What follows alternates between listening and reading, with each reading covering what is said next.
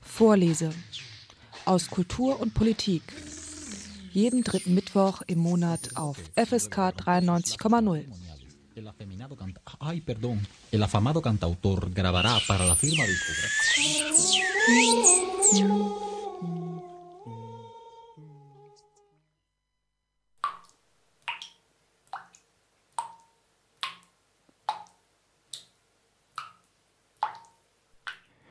Wäre es nicht doch im Bereich des Möglichen gewesen, dass Hitler seinen Bunker in Berlin in letzter Minute verlassen hat?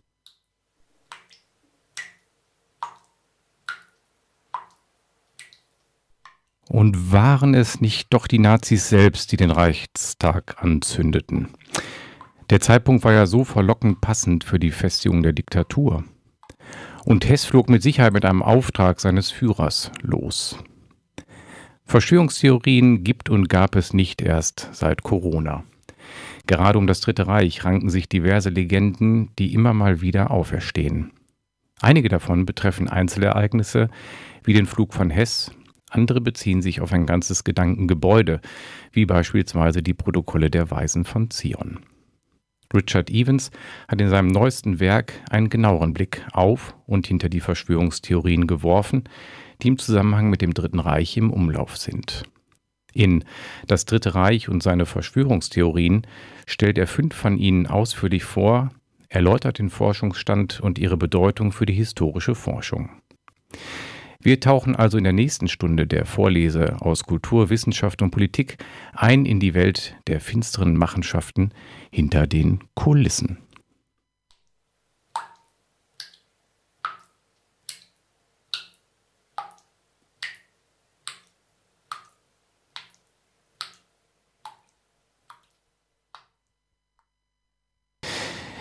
Guten Abend, Herr Evans.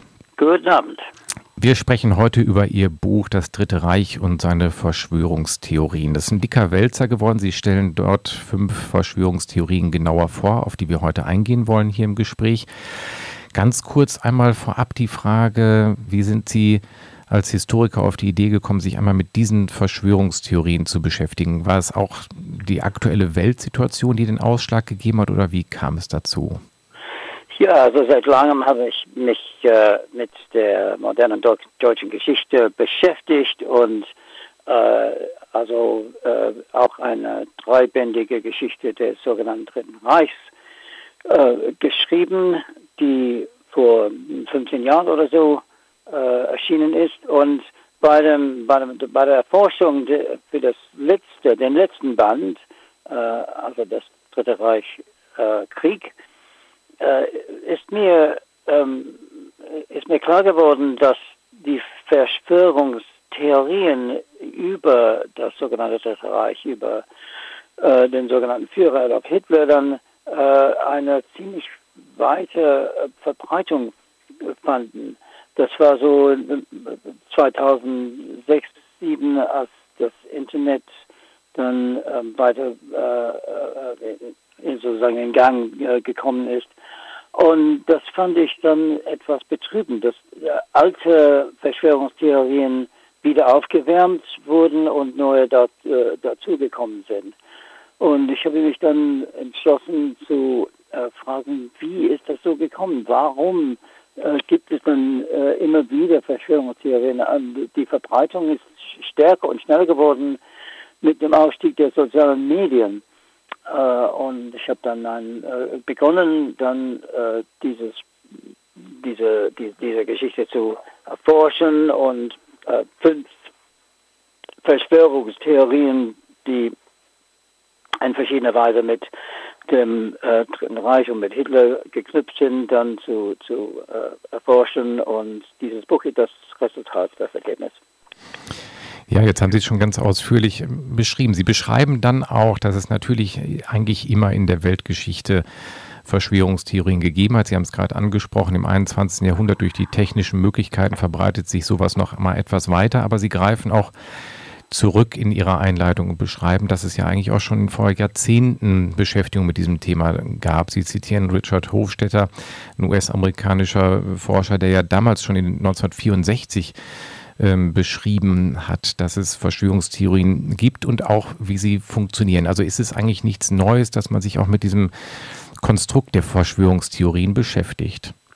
Genau, ja, also sehr alt sind die Verschwörungstheorien, so alt wie die Verschwörung selbst. Ähm, also das, äh, man kann in die alte Geschichte äh, äh zurückgehen. Ähm, und äh, immer wieder, als die Kommunikationsmittel sich dann sozusagen geändert und verbessert haben, äh, gibt es eine, eine weitere Verbreitung, größere Verbreitung der dieser Verschwörungstheorien mit der Erfindung der, der, der, der Druckmittel zum Beispiel oder mit dem Radio, Fernsehen und dann schließlich jetzt mit, mit dem Internet und mit den sozialen Medien.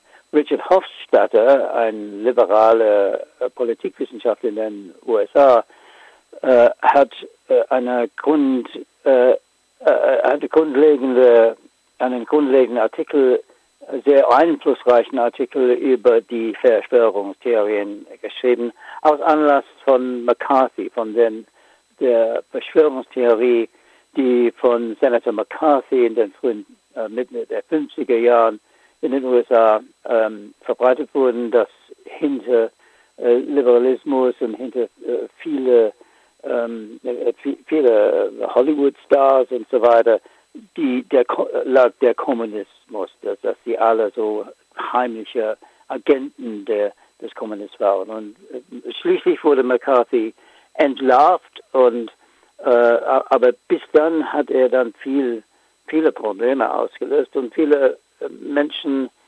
ihr, ähm, äh, viele Menschen äh, angegriffen und ihre äh, soziale und berufliche Stellung dann äh, zunichte gemacht.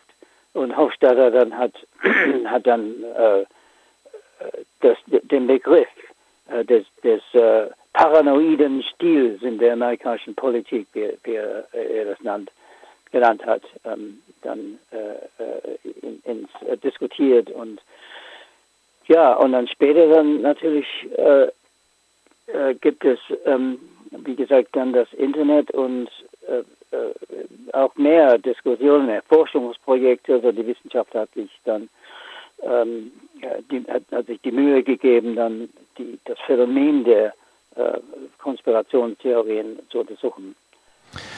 Sie haben Hofstetter erwähnt. Hofstetter beschreibt dann auch schon ein wesentliches Merkmal von Verschwörungstheorien und beschreibt, dass es immer ein überraschend hohes Maß an Pedanterie und Pseudowissenschaftlichkeit gibt. Wenn wir nachher in die fünf Theorien einsteigen, auch da gibt es ja immer ähm, ja, eine mit einer unglaublichen Werf gehen die Verschwörungstheoretiker daran, Beweise zu sammeln und äh, sehr pedantisch, sehr, aber dann doch pseudowissenschaftlich. Das zieht sich ja eigentlich auch durch wie ein roter Faden, wenn man heute sich aktuelle Verschwörungstheorien anguckt, auch rund um Corona, da sind ja diese Menschen, die sich da mit Eifer reinstürzen, immer äh, gewillt, das mit Fakten und Beweisen zu belegen. Ist das für einen Historiker dann auch eine Schwierigkeit, dagegen wirkliche Fakten und Beweise zu stellen? Ja, also der, ähm, da, da gibt es diesen den perversen Begriff der alternativen Fakten. Ähm, dieser Begriff wurde dann äh, von, von einem Sprecher des oder einer Sprecherin des amerikanischen Präsidenten Donald Trump äh, ähm, in Gang gebracht, äh, als Trump äh, behauptet hatte, dass die, äh, dass es viel mehr äh, Besucher zu seiner Ein, Einweihung als, als Präsidenten im Jahr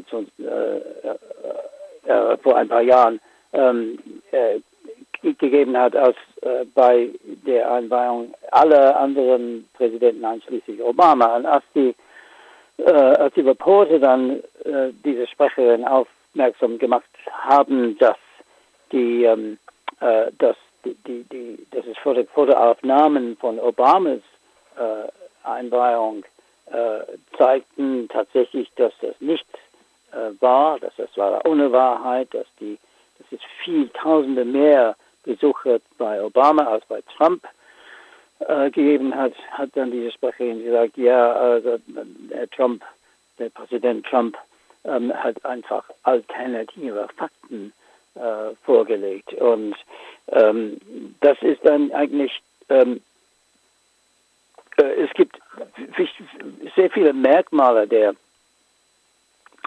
der Verschwörungstheorien und unterdessen, wie Sie, äh, unter diesen, wie Sie gesagt haben, äh, die, die, die, der Versuch der Verschwörungstheoretiker zu ihre Theorien zu belegen, indem sie sehr viele meist äh, oder sehr oft äh, erfundene äh, Details oder, äh, äh, oder kleine Details, die eigentlich nicht den Kern der Beweisführung äh, bilden sollten, dann vorbringen, um zu behaupten, um, um ihren Theorien dann den Anschein zu geben, dass, dass sie auf äh, einer soliden wissenschaftlichen Grundlage stehen. Ja, ich, hab, ich bin noch da, genau, also genau, wissenschaftliche Grundlage. Sie kommen dann auf einen Aspekt auch nochmal in dem Vorwort, um es einordnen zu können, warum auch Drittes Reich, weil natürlich viele äh, Verschwörungstheorien oder wenn es um das Böse in der Welt geht, fokussiert es sich sehr schnell auf die Person Hitlers. Ähm, Sie beschreiben, dass es natürlich auch wirklich ein Mensch ist oder eine historische Figur ist, bei dem es eigentlich immer äh, ja kein gutes Bild geben kann, also der immer diese Personifizierung des Bösen ist. Sie beschreiben dann auch nochmal Godwin, äh, Godwin oder Goodwins Law, ähm, der einfach schon festgelegt hat oder erkannt hat, dass eigentlich alle Diskussionen in diesem Bereich, die auch im Bereich Verschwörungstheorien äh, sich darum kreisen, dann doch in der irgendwann in der Gestalt Adolf Hitlers enden. Warum polarisiert oder fokussiert Hitler immer noch so lange Zeit nach seinem Ableben äh, die Debatte in diesem Punkt? Ja, also äh, ähm, Hitler ist wahrscheinlich die, äh, die berühmteste Figur in der Weltgeschichte. Ähm, er ist, äh, äh, er ist, und das passt auch in, den, allgemeinen, in einer allgemeinen Muster der Verschwörungstheorien, die sie eine starke Neigung haben, die Welt in Gut und Böse aufzuteilen. Äh, die alles, die, die Kompliziertheit der Ereignisse, der geschichtlichen oder auch der heutigen Ereignisse, äh, so stark zu vereinfachen, damit man sie sozusagen verstehen konnte. Also den Überfluss an Informationen, unter, unter dem wir alle leiden, dann irgendwie gerecht werden und, und, und äh, aussortieren sozusagen. Und in einer säkularisierenden Welt, äh, wo der Teufel sozusagen, oder wo, wo, die meisten Leute nicht mehr an, den, an, an die Existenz der, des Teufels äh, glauben, ist Hitler sozusagen eine, eine säkular, säkularisierte ähm, Alternative zu, zur äh, äh, eine, zu, zu äh, zum Teufel eine, eine Art ähm, Figur, eine Art Symbol des, des, des Bösen. Und da, deshalb glaube ich dann äh, äh, entstehen äh, äh, Verschwörungstheorien über ihn. Von einer Minderheit sind diese, diese Verschwörungstheorien auch ein Versuch Hitler irgendwie zu rehabilitieren. Nehmen wir zum Beispiel die Theorie, die ziemlich also erschreckend weit, äh, weit verbreitete Theorie, dass äh, Hitler nicht am Ende des Zweiten Weltkrieges, äh, dass er nicht Selbstmord begangen hat, sondern ist irgendwie entkommen und lebte und, und hat weitergelebt, in, meist in, in Argentinien. Äh, das ist ein Versuch zu zeigen, dass äh, oder eine, eine, äh, den, den, den Glauben zu, zu unterstützen, dass Hitler irgendwie einer der größten Männer in der Geschichte sei, dass, dass es unmöglich gewesen war, dass, ähm, dass er so einen miserablen Tod durch, durch Selbstmord begangen hat, äh, dass er schon wieder, wie er äh, wiederholt in den 30er Jahren gemacht hat, äh, dann die Alliierten, die westlichen Alliierten, die Russen und alle anderen äh, irgendwie getäuscht hatte und äh, schon, schon wieder seine Überlegenheit dann bewiesen. Das ist äh, sehr betrieben, finde ich. Aber andererseits gibt es auch äh, Verschwörungstheorien, die äh, versuchen zu, zu behaupten, dass, dass, dass es möglich gewesen wäre, ihn zu, ähm, vor, vor einem Gericht zu, zu, zu stellen. Also äh, die Theorien über Hitlers angebliches Entkommen 1945 äh, teilen sich in, in zwei Sorten, sozusagen Pro und Contra. Ihr hört die Sendung Vorlese aus Kulturwissenschaft und Politik und heute ist bei mir Richard Evans zu Gast und wir sprechen über sein Buch Das Dritte Reich und seine Verschwörungstheorien. Herr Evans, wir haben jetzt schon ausführlich einmal besprochen, in welchem Kontext Verschwörungstheorien entstehen und warum auch diese Figur Adolf Hitler immer wieder eine Rolle spielt. In dem Buch geht es jetzt ganz genau und dezidiert um fünf Verschwörungstheorien, die sich um das Dritte Reich ranken. Nicht alle sind in der Zeit entstanden, gerade wenn wir mit dem ersten Aspekt anfangen, mit den Protokollen der Weisen von Zion, dann ist es ja keine Verschwörungstheorie, die sich Nazis ausgedacht haben, sondern das ist ja eine Verschwörungstheorie, die geschichtlich schon wesentlich älter ist, die aber eigentlich bis heute leider, muss man sagen, nicht aus der Welt zu kriegen ist und man kriegt sie immer noch weltweit in allen möglichen Übersetzungen. Was genau ist der Ursprung oder die Geschichte der Protokollen der Weisen von Zion? Fangen wir vielleicht erstmal so an, bevor wir uns dann genauer, ähm, genauer betrachten, welche Rolle sie im Dritten Reich gespielt haben. Ja, äh, also es gibt ähm, meiner Meinung nach äh, zwei Arten oder Varianten von Verschwörungstheorien ähm, äh, muss man zuerst äh, äh, ähm, äh, feststellen. Die, die, erste ist die systematische Verschwörungstheorie, in der eine einzelne konspirative Gruppe ähm, strebt, danach strebt, ein, ein, ein Land, eine Region oder, oder sogar die ganze Welt äh, unter ihrer Kontrolle zu bringen.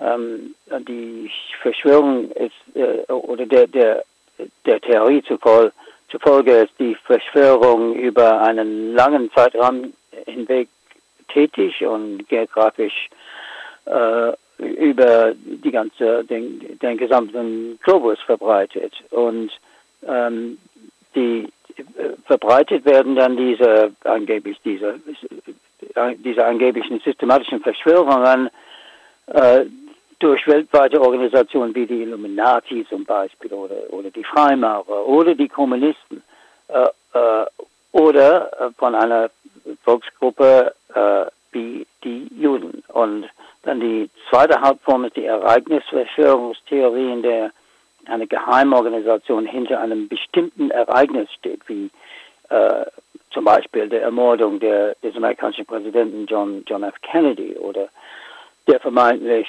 gefälschten Landung von Menschen auf dem Mond. Und äh, diese werden, äh, diese Verschwörungen werden in der Regel als kurzfristige Phänomene beschrieben und, und die, die, die nur wenige Wochen oder Monaten in Anspruch nehmen. Äh, und ähm, also die sogenannten Protokolle der Weisen von Zion äh, ist äh, das ist ein Dokument, das äh, am Anfang des 20. Jahrhunderts in Russland zusammengestellt wurde, eine systematische Verschwörungstheorie, äh, die behauptet, dass ähm, die, die Juden gesamt über in der ganzen Welt ähm, hinter vielen Ereignissen standen, die eigentlich die ähm, äh, reaktionäre Verfasser oder richtiger gesagt äh, Kompilatoren der diese der, der Protokolle ähm, äh, nicht also stark op op opponieren. Also Liberal Liberalismus äh, Anarchismus ähm, äh, Revolution und so weiter und, und, und zur Folge und die die sogenannten Protokolle der Weisen von Zion wurden kurz nach dem Ersten Weltkrieg als äh, ein, eine Mischung von Fälschungen, Plagiat und Erfindungen von Quellen aus Russland, aus äh, Frankreich, aus Deutschland dann zusammengestellt. Und die, das, was die sind, die Protokolle der Weisen von Zion, behaupten, äh, Protokolle, äh, eine eines Zusammenkunft, sondern eine, Zusammen eines, äh, ähm, eine Zusammenkunft von äh, sogenannten Leiten, Leitern der jüdischen Weltgemeinde, die eigentlich nicht existierten, äh, äh, zu darzustellen, kurz vor dem vor der Jahrhundertwende, also 1897, ähm, die die äh, sozusagen eine Rechnung darüber gaben über, oder über die über die äh, Verschwörungen, die, äh, die sie ähm, entwickelt hatten in, in der Welt, um die Zivilisation zu untergraben und die Juden zu, zur Weltherrschaft zu, zu bringen. Das ist ein, ein absurdes Dokument. Was wichtig war, dass das fast die, die, die einzige antisemitische Schrift, die behauptet, äh, von den Juden selbst zu kommen. Als, als die Protokolle wurden dann dargestellt als ein authentischer Beleg für die Existenz einer jüdischen Weltverschwörung.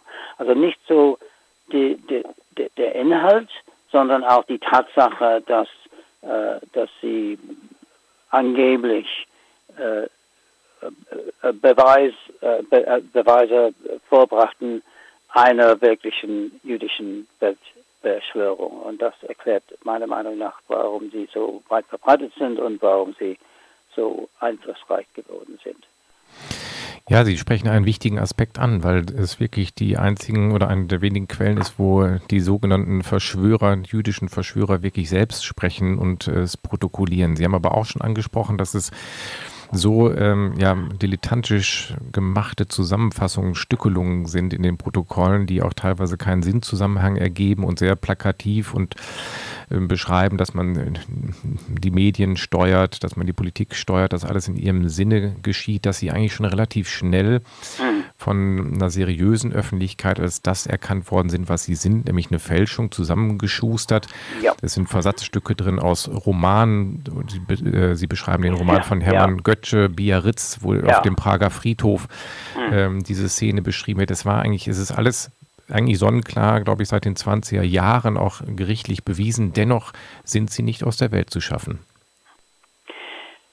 Ja, aber wichtig ist zu, ähm, äh, zu konstatieren, dass, dass äh, die Protokolle zumeist als, äh, nur als Bestätigung funktionieren äh, der, des äh, antisemitischen Rassismus ähm, der, der, der Nationalsozialisten.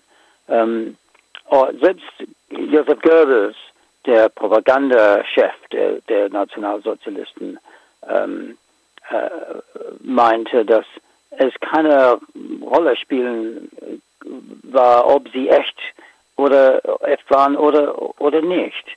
Ähm, also darf ich zitieren aus seinem, seinem Tagebuch im Jahre 1943. Also Goebbels schreibt, wenn die zionistischen Protokolle nicht echt sind, so sind sie von einem genialen Zeitkritiker erfunden worden. Äh, und er hat dann die Protokolle mit Hitler zu äh, diskutiert, privat. Und äh, äh Hitler meinte nach Goebbels, ähm, so genial könnte kein Mensch das jüdische Weltherrschaftsstreben nachzeichnen, wie die Juden es selbst empfinden. Ähm, der Führer schrieb Goebbels ist der Meinung, dass die Juden gar nicht als nach einem festgelegten Programm zu arbeiten brauchten. Sie arbeiten nach dem Rasseninstinkt, äh, die, der sie immer wieder zu einem Handel wird, veranlassen wird, wie sie es im Verlauf ihrer ganzen Geschichte gezeigt haben. Also die Protokolle äh, waren für die Nationalsozialisten, auch für Hitler, keine Offenbarung, sondern eine Bestätigung dessen, was sie bereits, bereits glaubten. Und das ist äh, meiner Meinung nach äh, sehr wichtig, denn äh, die Protokolle sind eine chaotisch, ein chaotisches, konfuses Schriftdokument, das ähm, eigentlich, wenn man, wenn man sie, sie, sie liest, ähm, es, es ist schwer zu glauben, dass sie einen, von sich selbst einen Einfluss ausgeübt haben. Ja, Sie beschreiben, genau, Goebbels schreibt ja dann auch, ich glaube in seinem Tagebuch, ich glaube an die innere, aber nicht an die faktische Wahrheit der genau, Protokolle. Ja, Ihm ist es ja, völlig genau, ja. klar, dass es sich da um ein Konstrukt handelt, zumal ja auch, wenn man sich da, soweit ich weiß, da auf dem Prager Friedhof trifft, ist ja für die Mächtigsten der Welt, würde man ja wahrscheinlich eher auch erwarten, dass sie sich im Fünf-Sterne-Hotel treffen. Also das mhm. Ganze wirkt ja eher wie so ein bisschen ja, ein gruseliges Märchen zusammengeschustert. Ja, ja. Äh, mit einem nebelverhangenen Friedhof hat man da vor dem geistigen Auge. Das sind ja auch Bilder, die transportiert werden, die so was Konspiratives, Verschwörerisches nochmal untermauern, weil sie eben nicht im Adlon in Berlin getagt haben, wo man das hätte beweisen können. Ja, genau, ja. Sie beschreiben dann ähm, einleitend in dem Kapitel zu den Protokollen der Weisen von Zion. Einige äh, Wissenschaftler, Menschen haben sich mit denen beschäftigt. Norman Cohn hat gesagt, das wäre die Vollmacht für den Völkermord gewesen ja. für die Deutschen. Hannah Arendt kommt zu dem Schluss, das wäre ein Lehrbuch für die Welteroberung für die Nazis gewesen. Sie kommen jetzt bei der genaueren Betrachtung dieser Protokolle für die Bedeutung im Dritten Reich zu einem etwas anders gelagerten Ergebnis, weil Sie unter anderem auch beschreiben, dass Sie ähm, zum Beispiel nicht in Hitlers Bibliothek standen, diese Protokolle. Welche Bedeutung hatten sie dann für die Nationalsozialisten? Sie haben es eben anklingen lassen, dass sie eher eine Bestätigung dessen waren, was eh ihr Denken beinhaltete. Ja, ja, wir, wir wissen, ähm, äh, wir wissen, was, welche Bücher in Hitlers Bibliothek äh, standen. Äh, wenn ein, ein Buch da war, da ist natürlich kein Beweis, dass er das Buch tatsächlich gelesen hat. Äh, in seiner Bibliothek äh, waren, wie, wie Sie gesagt haben, äh, gab es keine Exemplare der Protokolle, dafür aber ein, ein Exemplar der Zusammenfassung der Protokolle, ähm, die von Henry Ford, von dem amerikanischen Auto, Autohersteller, ähm, zusammengestellt wurden oder, oder auf seinem Befehl zusammengestellt wurden. Und vielleicht hat Hitler dann doch von diese, dieses Fordschen Dokument dann etwas entnommen. Aber im Grunde genommen äh, war es äh, Hitlers ähm, und Goebbels, äh, äh Goebbels hat, hat, hat Fords Dokument und, und die Protokolle, glaube ich, tatsächlich gelesen. Hitler wahrscheinlich nicht. Aber was sie zu Antisemiten machten, machte, war nicht die Protokolle, sondern äh, der Rassismus, der antisemitische Rassismus, der in den äh, rechtsextremistischen politischen Kreisen nach dem, kurz nach dem oder ganz am Ende des Ersten Weltkrieges äh, kursiert äh, haben. Also viele andere äh, Quellen äh, von, von äh, ähm, antisemitischen äh, äh, von den Autoren antisemitische Hetzschriften wie Theodor Fritsch für, für, für, zum Beispiel oder von Zeitungen und Zeitschriften äh, ganz allgemeine Einflüsse, nicht dieses einzige Dokument. Also das, das, das Dokument, dieses Dokument, die Protokolle der beiden von, von Zion, so genannt, äh, als, als äh, Auslöser für den Holocaust ist eine, eine starke Übertreibung meiner Meinung nach. Wie hm. gesagt, waren die Protokolle mehr eine Bestätigung des schon existierenden Antisemitismus ähm, gewesen als, als, als, als ein, ein Ansporn zu antisemitischen äh, Aktionen. Mhm. Genau, und wahrscheinlich muss man sie auch in diesem äh, Kontext dann verstehen. Ähm, Herr Evans, wir gehen nochmal, das hört sich jetzt so lapidar an, wir gehen mal eine Verschwörungstheorie weiter, weil das ja auch mal neugierig machen soll, das Buch nochmal genauer zu lesen. Also das ist natürlich ein wesentlich umfassenderes Kapitel, wo Sie nochmal sehr explizit und genau auf die Entstehungsgeschichte eingehen und auch auf ihre, auf ihren, ihren Eingang in die äh, Politik oder, oder auch nicht de, des äh, Dritten Reiches. Der, die zweite Verschwörungstheorie, die Sie in Ihrem Buch aufgreifen und nochmal genauer ähm, auseinandernehmen, ist die sogenannte Dolchstoßlegende, die ja im, nach dem Ende des Ersten Weltkrieges oder zum Ende des Ersten Weltkrieges aufkam und im Prinzip besagte, dass das deutsche Heer von hinten erdolcht wurde und nicht im Feld geschlagen wurde. Ähm, da hatte mich, da stellte sich mir die Frage, warum Sie die auch heute noch mit aufgegriffen haben, weil ich jetzt aktuell ähm, begegne ich ihr weniger. Bei den Protokollen der Weisen von Zion, da gibt es immer wieder Versatzstücke auch im rechtsextremen Spektrum, wo sie, wo sie immer noch mal wieder hervorkommen und die, wie gesagt, erscheinen ja auch in vielen Auflagen in verschiedenen Sprachen. Bei der Deutschstoßlegende hätte ich gedacht, das ist ein Ereignis gewesen, was eigentlich in dem zeitlichen Kontext verortet gewesen ist und keine Relevanz mehr für heute hat. Wie muss man äh, die, wie, wie, haben, wie sind Sie da zugegangen und wie kam die Durchstoßlegende damit in Ihr Buch rein? Ja, äh, das ist auch eine äh, Verschwörungstheorie, die angeblich dann die Nationalsozialisten beeinflusst hatte und angeblich, dass die Nationalsozialisten dann in ihrer Propaganda ausgenutzt haben. und auch hier bin ich äh, etwas äh, skeptisch. Es gibt im Grunde genommen äh, drei äh, Varianten der sogenannten Stoßlegende. Ähm, in, in, in, in, der ersten wird allgemein behauptet, dass Deutschland äh, den Krieg verloren habe, weil eine sich äh, verschlechternde Versorgungslage zu Munitionsknappheit an den Kriegsfronten und Lebensmittelknappheit an der, an der Heimatfront geführt haben. Äh, und dies habe eine Krise des Kampfwillens ausge, äh, ausgelöst.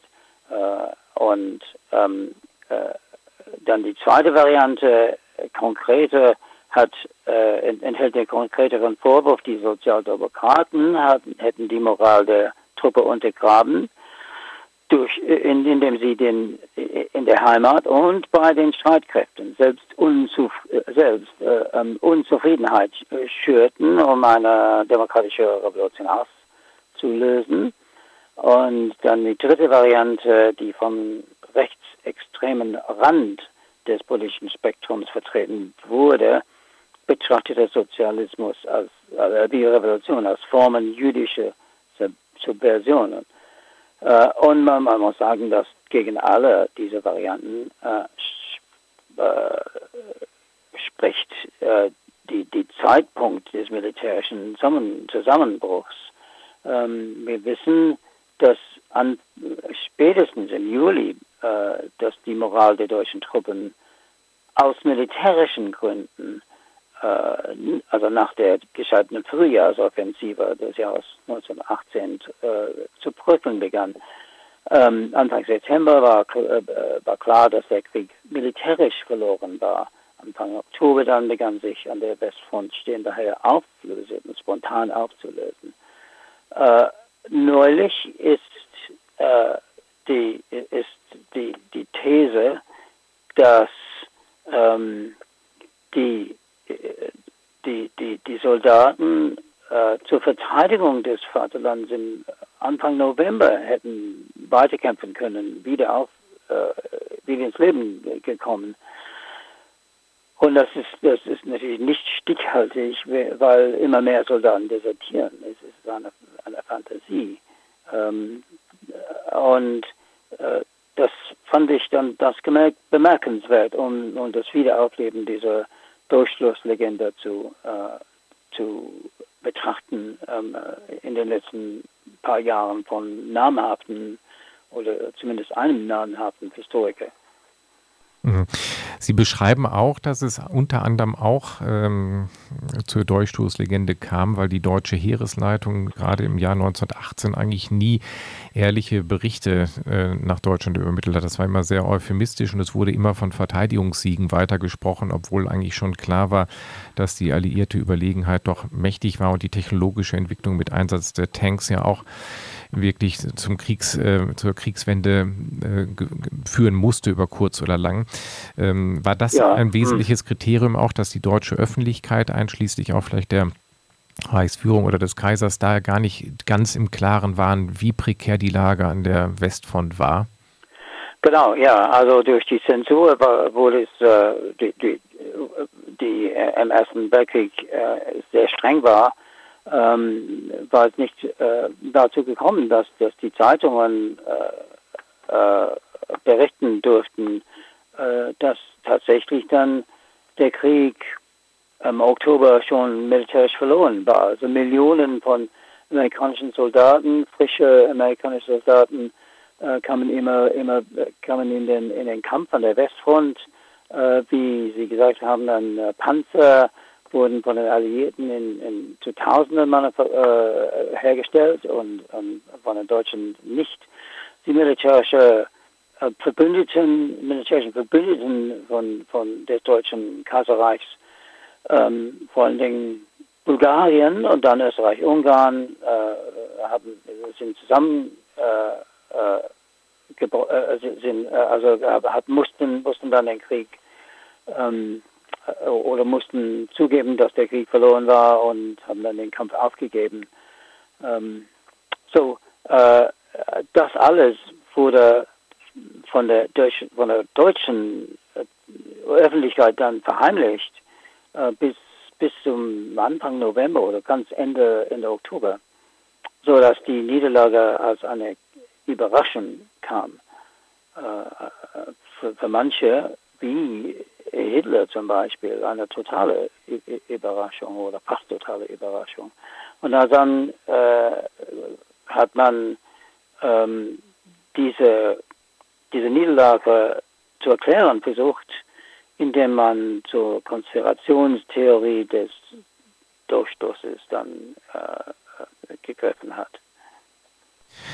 Aber Sie beschreiben dann auch bei dem genaueren Analyse der Durchstoßlegende, dass man ja eigentlich auch immer davon ausging, das war auch ein wesentliches Propagandaelement für die Nationalsozialisten oder ein Teil einer Theor Verschwörungstheorie, auf die sie sich immer wieder berufen haben. Hier kommen Sie auch in dem Buch zu einem etwas anderen Ergebnis. Zwar haben die Nationalsozialisten immer auf die Novemberverbrecher gespottet und auch immer eine jüdische Verschwörung, einen jüdischen äh, Staat Weimar äh, herbeifantasiert. Die Dolchstoßlegende hatte dann aber propagandistisch nicht die Bedeutung, wie man das gemeinhin annehmen würde bei den Nazis. Ja, so, so scheint, scheint, es mir, dass das Problem bei den Nazis war, als sie, ähm, als sie so ganz, also in den frühen 30er Jahren dann äh, versuchten dann an die Macht durch, durch die Wahlen zu kommen, die äh, wollten nicht ähm, äh, sozusagen die, die Wählerschaft äh, die entfremden, indem sie die Wähler dann äh, beschuldigt, beschuldigt gemacht hatten oder zumindest die nicht äh, die die ähm, also die bürgerlichen Wähler und die älteren Wähler beschuldigt erklärt hatten, äh, dass dass sie ähm, an der Heimatfront dafür verantwortlich wurden oder gemacht werden mussten, äh, dass der Krieg verloren war. Also sie haben nicht die Durchschlagslegende sehr stark aus, ausgenutzt in ihrer Propaganda in den 35er Jahren. Ihr hört die Sendung Vorlese. Und es geht in der heutigen Sendung zusammen mit Richard Evans um sein Buch Das Dritte Reich und seine Verschwörungstheorien. Herr Evans, wir haben jetzt einige Verschwörungstheorien, äh, nämlich die Protokolle der Weisen von Zion und die Durchstoßlegende schon umrissen. Die ähm, dritte, die Sie, äh, Verschwörungstheorie, die Sie rauf, herausgreifen und näher darstellen im Buch, ist der Reichstagsbrand in Berlin, der ja den Nazis sehr in die Hände spielte. Und ähm, wenn ich mich an meine eigene Geschichte erinnere, in der jungen äh, kommunistischen Bewegung in Deutschland, dann gab es einige Veröffentlichungen, einige Bücher, die ganz klar behauptet haben und beschrieben haben, ja, klar, das waren die Nazis selbst, weil es einfach so gut in das Konzept passte, in der beginnenden Diktatur die Diktatur zu festigen. Nun war das von Anfang an äh, immer sehr umstritten. Es wurde dieser Ein Einzeltäter van der Lubbe präsentiert. Ähm, die, der Reichstagsbrand hatte man eigentlich, hatte ich danach das Gefühl, ist eigentlich relativ stichhaltig bewiesen, dass es diese Einzeltäter gab. Sie greifen es jetzt nochmal umfassend auf.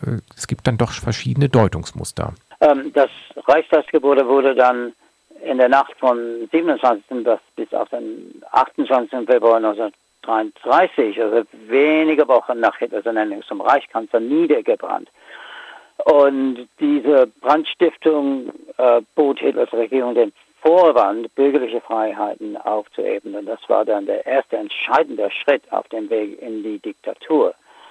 Und Hitlers Behauptung, der Brand sei zur Vorbereitung eines Staatsstreich von der Kommunistischen Partei Deutschlands gelegt worden, ähm, wurde dann der, der, der, äh, der, der, Vorwand für, für, für die Verhaftung viele Kommunisten und spielte auch dann eine Rolle in der Propaganda für die äh, Reichsexualen am, am 5. März.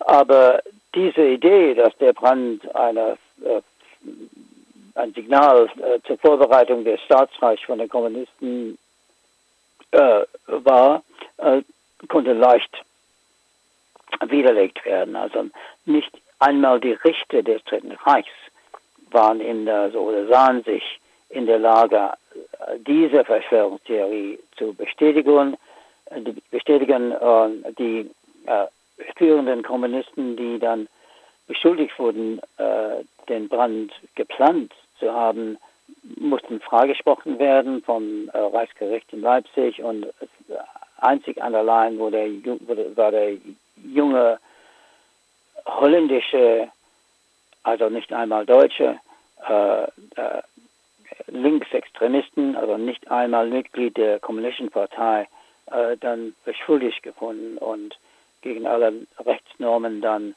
äh, enthauptet wurden, ähm, weil, äh, weil zur Zeit der Brandstiftung war äh, Brandstiftung keine keine todeswürdige, kein, kein todeswürdiges Ver Ver Ver Verbrechen.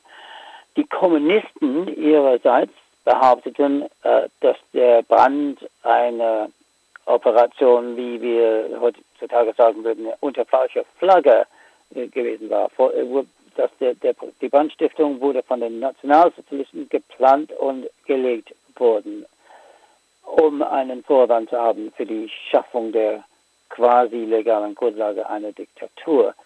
Uh, und im Gegensatz zur, zur Nationalsozialisten-Version ist diese kommunistische Version immer wieder vertreten worden, obwohl äh, seit den 60er Jahren des 20. Jahrhunderts äh, äh, vorgelegte konkrete Beweise stichhaltig zeigen, dass die, der, der Brand das Werk eines Einzelnen war, nämlich das äh, nämlich äh, Marius von, von der Lübbe. Und wenn man da darüber denkt, ist es echt sehr unwahrscheinlich, dass wenn die Nazis dann äh, den Brand äh, oder sich entschlossen hatten, den Brand zu, zu legen, hätten sie wirklich nicht einen Holländer und nicht einen Mit Nicht-Mitglied der, äh, der, der, kommunistischen Partei dann äh, als, als, als äh, mit äh, oder Mitbrandstifter gewählt, sondern wirklich einen echten Kommunisten.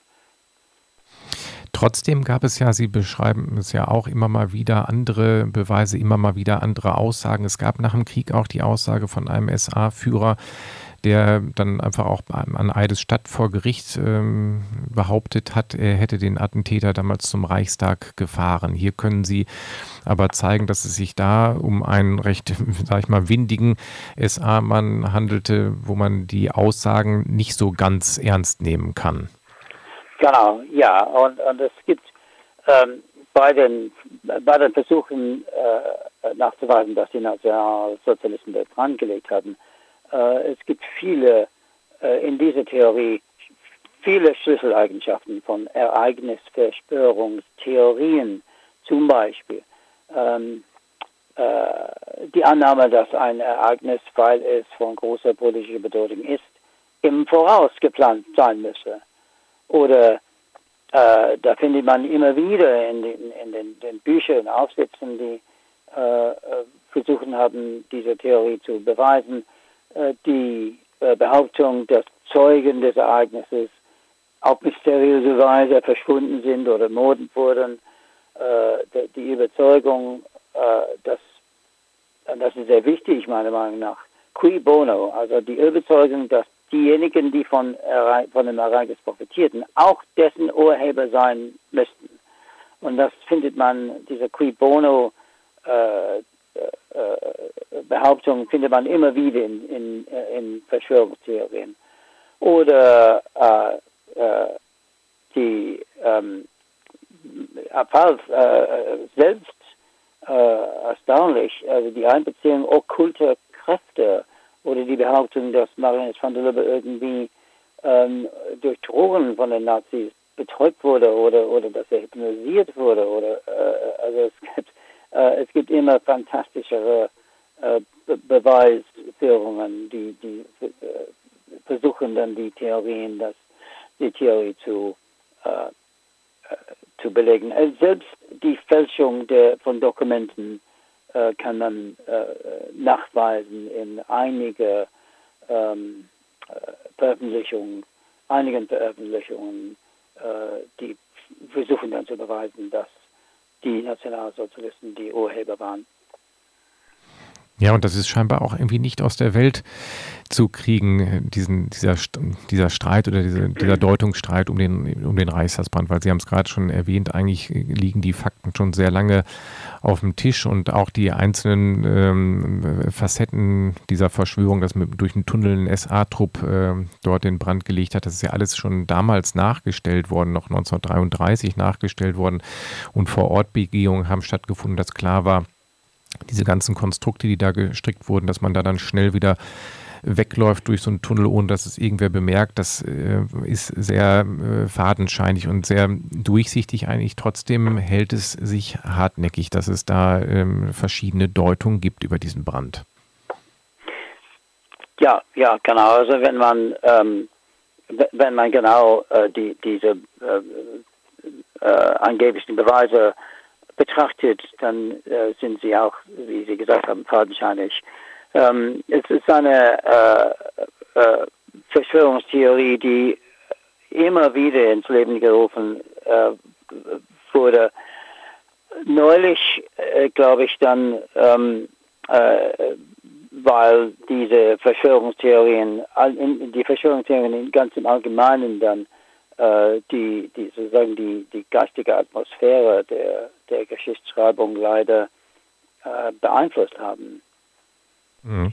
Das sieht man zum Beispiel in den äh, Argumenten über ähm, den versuchten, die versuchte Erstürmung des äh, Capitols in, in, in, in äh, den Vereinigten Staaten genau vor einem Jahr durch Anhänger von Donald Trump, der nicht zugeben wollte, dass er dann die Präsidentenwahlen in Amerika verloren hatte, waren das absichtlich eine schon vorgeplante äh, oder ein schon vorgeplante organisierte äh, Putschversuch oder war das mal mehr eine chaotische, äh, nicht genau, nicht sorgfältig geplan geplante ähm, äh, äh, eigentlich Unruhe. Ähm, wie, wie war das? Und dann natürlich, ähm, es, es, es ist eine Versuchung für viele politische Kommentatoren auf der linken Seite des politischen Spektrums in den Vereinigten Staaten äh, zu äh, versuchen dann zu, zu ähm, oder zu behaupten, dass das alles von Trump vorher geplant wurde. Und ich hoffe, dass wir dann die Wahrheit herausfinden werden durch die Untersuchungen, die es von der Komitee des, vor dem äh, Ausschuss äh, in, im Kongress, die, der darauf ähm, beauftragt wurde, dann äh, die, zu der Wahrheit zu kommen. Ja, bleibt es bleibt abzuwarten. Herr Evans, wir haben jetzt in Anbetracht der Zeit nur noch kurz Zeit, auf die beiden verbleibenden Verschwörungstheorien einzugehen, die Sie im Buch aufgreifen. Das können wir jetzt wirklich leider nur noch kurz umreißen. Das ist zum einen dieser äh, sagenumwogene Flug von Rudolf Hess nach Großbritannien, wo immer wieder kolportiert wurde, er ist im Auftrag des Führers geflogen, um äh, Separatverhandlungen mit Großbritannien, Friedensverhandlungen aufzunehmen. Dann leitet man daraus ab, wäre auch der Holocaust vielleicht vermieden worden. Also da hängt eine ganze Kette dran. Rudolf Hess ist dann in Spandau, hat Selbstmord begangen. Auch das wird ähm, dann in diese Theorie eingewoben, dass er da umgebracht worden ist. Sie sagen zu Recht, Warum sollte er Jahrzehnte schweigen und wird dann mit knapp 90 ja. oder so umgebracht? Und die andere Theorie war noch ganz kurz diese, dieses Entkommen von Hitler aus dem ähm, Bunker, der ja immer wieder, wird das kolportiert, dass er mit dem U-Boot rausgeholt wurde, dass er mit dem U-Boot nach Argentinien gefahren ist. Ja, es gibt die Theorie, ja. dass er unter der, der Antarktis eingefroren wurde. Ja, die beiden äh, Themen vielleicht nochmal ganz kurz anreißen, im Anbetracht der Zeit. Äh, ja. Warum haben Sie die aufgegriffen? Ja, äh, also da, da, der stellvertretende Führer der NSDAP, Rudolf Hess, äh, äh, äh ähm, ist ähm, überraschend, überraschend äh, am 10. Mai 1941 nach Schottland geflogen mit einem angeblichen Friedensangebot. Ähm, und äh, das ist äh, auch ähm, frappierend, dass, dass die Literatur über dieses Thema, ähm, äh, die äh, in, zum großen Teil aus jüngerer Zeit stammt, äh, und das ist am meisten aus Großbritannien, muss man sagen. Äh, und äh, die, diese Literatur versucht dann zu beweisen, dass Hess erstens mit, mit Hitlers Wissen geflogen ist und zweitens, dass, die, dass das Friedensangebot ernsthaft, ernst, ernst, ein, ein ernsthaftes war ähm, und dass er äh, im Auftrag von einer bedeutenden Gruppe britischer Politiker äh, äh, geflogen war.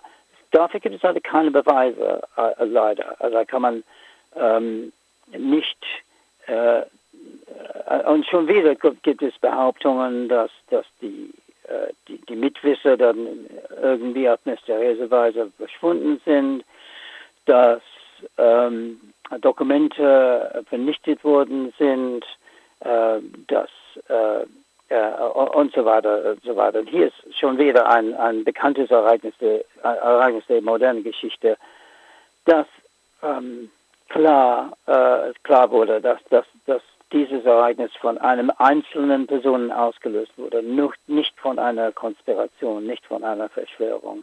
Nicht, ja. äh, nicht Herr Evans, an der Stelle kommen wir nicht mehr zum äh, Führerbunker, weil es die Zeit nicht mehr hergibt, das Entkommen von Adolf Hitler. Da muss man das Buch dann selbst zur Hand nehmen und ähm, es ist wirklich äh, interessant und spannend zu lesen, das Dritte Reich und seine Verschwörungstheorien. Ich möchte mich an dieser Stelle ganz herzlich für Ihre Zeit bedanken, dass Sie einmal eingestiegen sind in diese Welt der Verschwörungstheorien rund um das Dritte Reich. Vielen Dank. Ja, bitteschön. Und einen schönen Abend. Tschüss.